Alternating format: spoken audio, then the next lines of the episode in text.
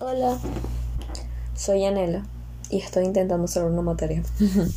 o no sé. Bueno, yo creo que sí. Este. Soy Anela, como ya les dije antes. Y yo les tengo que hablar sobre mi carrera. Ustedes dirán, ¿cuál es tu carrera acá? Bueno, mi carrera es turismo, mención hotelería. les voy a hablar un poco sobre qué es la carrera para que tengan una idea porque hay personas que me dicen cosas muy raras. Y, bueno, en esta carrera nos enseñan sobre el mercado turístico, sobre el impacto que tiene la actividad turística y sus implicaciones en materia social, cultural, política y jurídica. También nos enseñan sobre el marketing, dirección de empresas turísticas, de hostelería y restauración. Y restauración es de restaurantes. Sí, hay personas que me dicen cosas raras también cuando digo eso. Y bueno. También nos enseñan a analizar diferentes productos turísticos. También, bueno, en esta carrera de la comunicación es súper importante, juega un papel indispensable.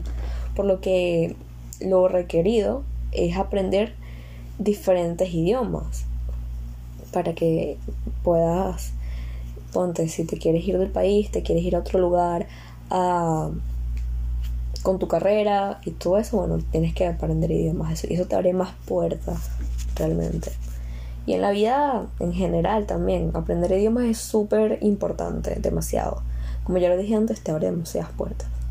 También las personas a las que saben o les comento lo que estudio, me preguntan que, que, qué pueden trabajar o en qué puedo trabajar con esta carrera. Bueno, es súper fácil. Obviamente lo principal en un hotel. A juro, en un hotel. Pero también puedes trabajar en empresas de restauración como restaurantes. Recalco otra vez.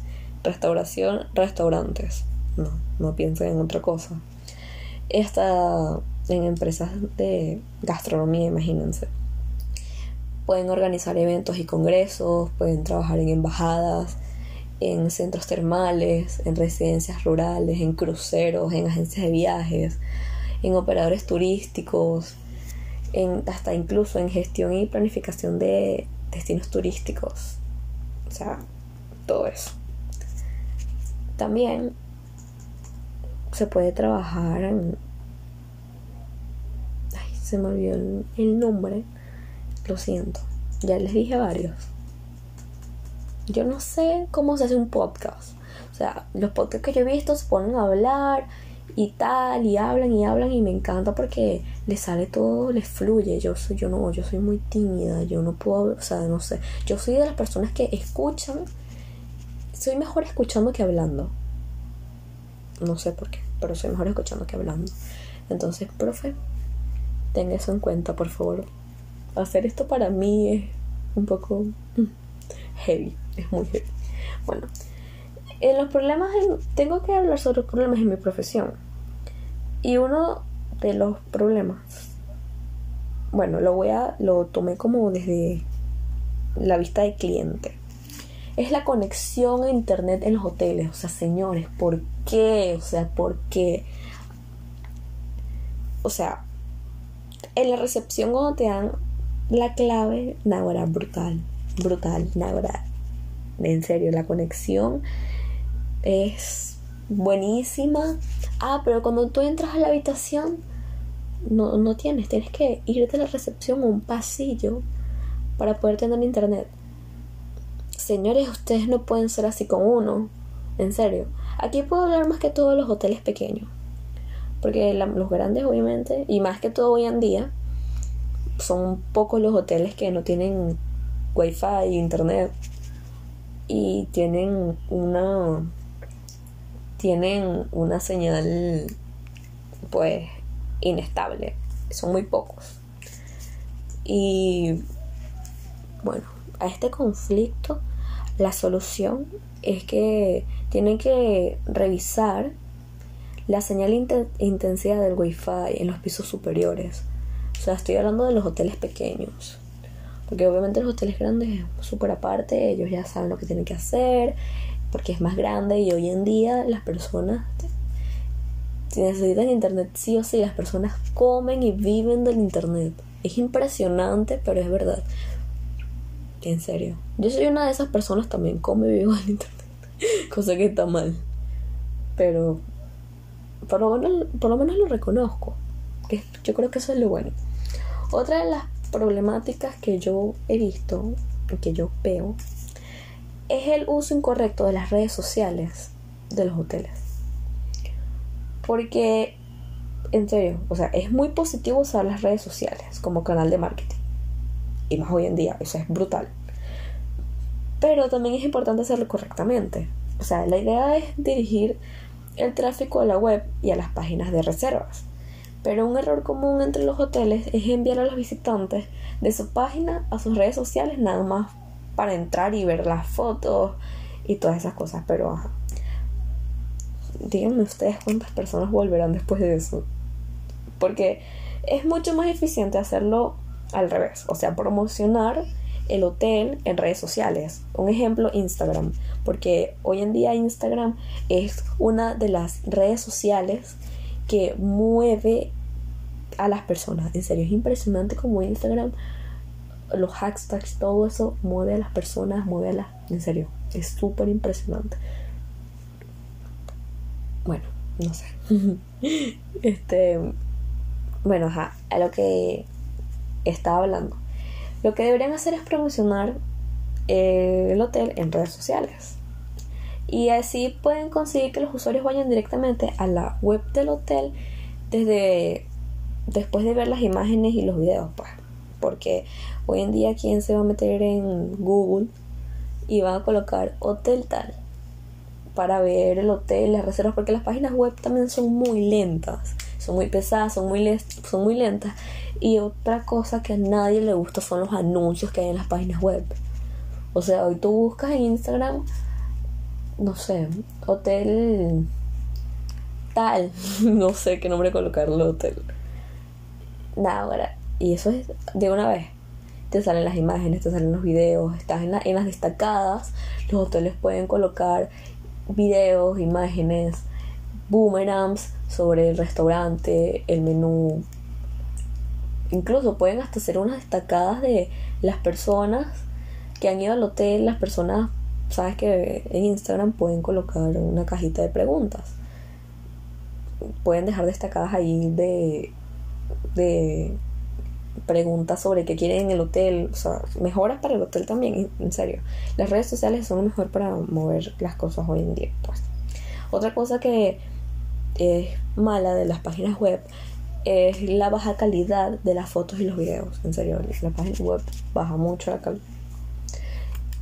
Y bueno, creo que ahí mismo dije las soluciones, pero las voy a recalcar. En la conexión a internet los hoteles deben, si el hotel tiene más de tres pisos, hasta más de dos, deben revisar la señal de intensidad del wifi en los pisos superiores para que estén seguros de que los, los pisos, perdón, de que el wifi llegue a todas las habitaciones. O sea, tiene que estar súper importante el uso incorrecto de las redes sociales, bueno, es que deben hacer las cosas al revés. Deben mandar, mandar, perdón, deben hacer que las personas revisen las redes sociales y después vayan directo a la página web para que nada más vayan a hacer la reserva. Tal cual, la reserva. Así es mejor. Es una mejor manera. Y...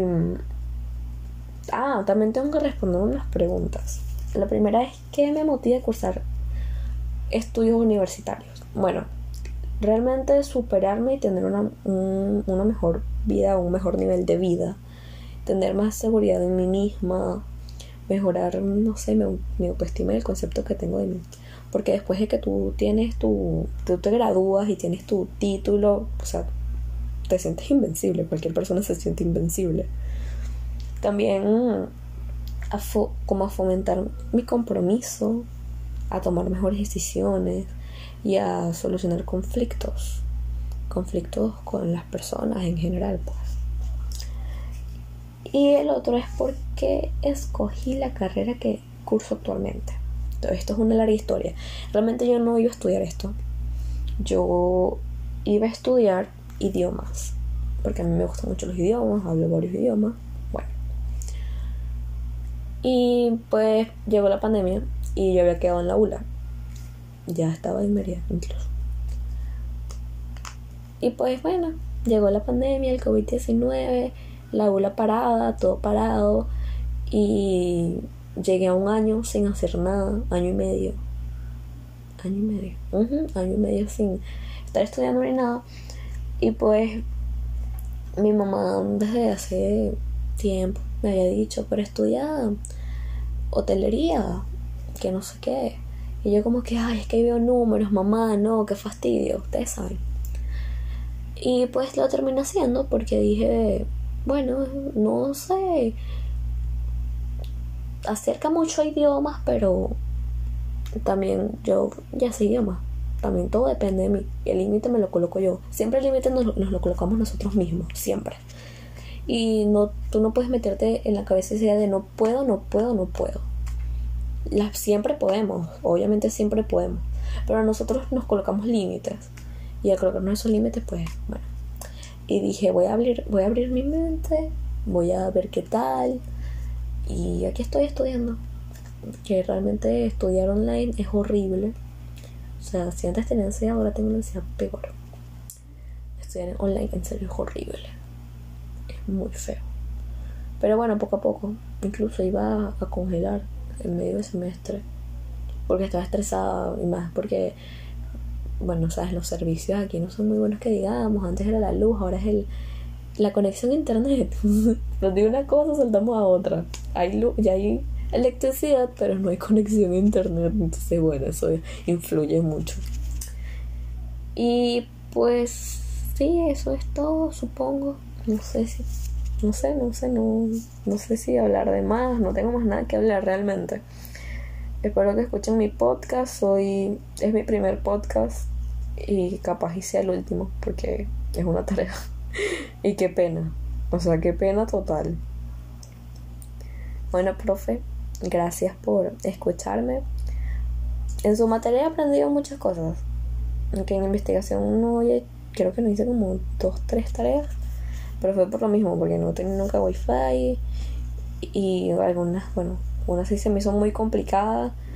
Y estaba cuando era que quería congelar, que tenía un mental breakdown super heavy. Y pues bueno, pero usted es un profesor muy bueno. Sí, nos enseña cosas, por lo menos en educación ambiental aprendí muchas cosas, reforcé cosas que incluso ya sabía. Y en investigación, pues, también. Estoy feliz de que usted haya sido mi profesor y con usted sí haya aprendido algo, porque creo que con los otros profesores no aprendí nada. Porque hoy no. Y bueno, gracias por escucharme. Esto ya finalizó mi podcast. Adiós.